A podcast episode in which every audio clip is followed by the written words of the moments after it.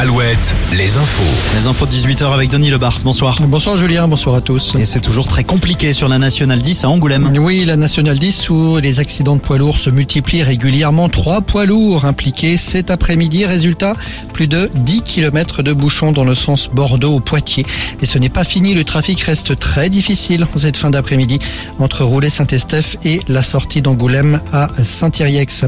En Gironde, un immeuble emblématique disparu du paysage aujourd'hui à Soulac-sur-Mer. Emblématique car symbole de l'érosion du littoral. Cet immeuble, c'est le signal.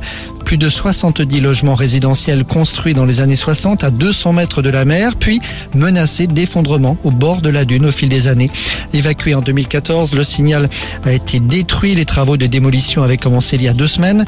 Un double sentiment de soulagement et de nostalgie à Soulac. Frédéric Boudot, le directeur de la communauté de communes.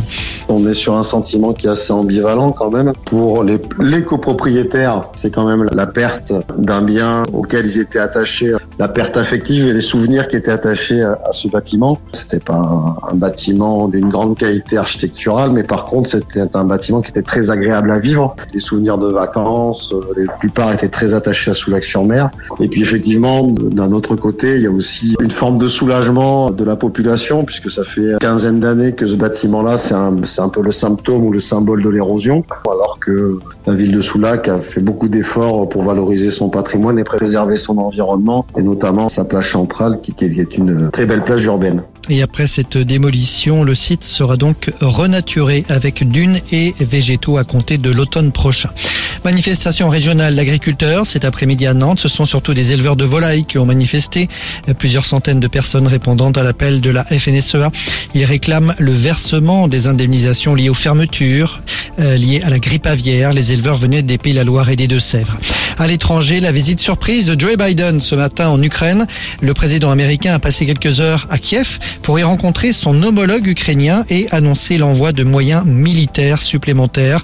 Voilà quasiment un an que la Russie a déclenché son attaque contre l'Ukraine.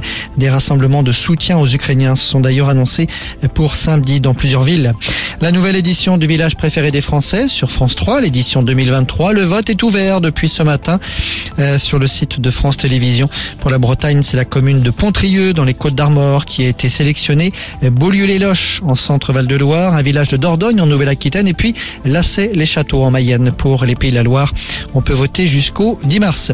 C'est la saison des job dating, des forums de l'emploi. Après Noirmoutier cet après-midi, un forum des emplois saisonniers est organisé demain, demain matin sur l'île de Ré au Bois-Plage. 700 postes à pourvoir, tous sont proposés sur l'île pour ces prochains mois et pour la saison estivale. On passe à la météo. La météo avec manouvellevoiture.com. Votre voiture d'occasion disponible en un clic. Au sud de la Loire, des températures supérieures à 17-18 degrés cet après-midi, des conditions printanières que nous retrouverons demain, avec toutefois un ciel un peu plus nuageux et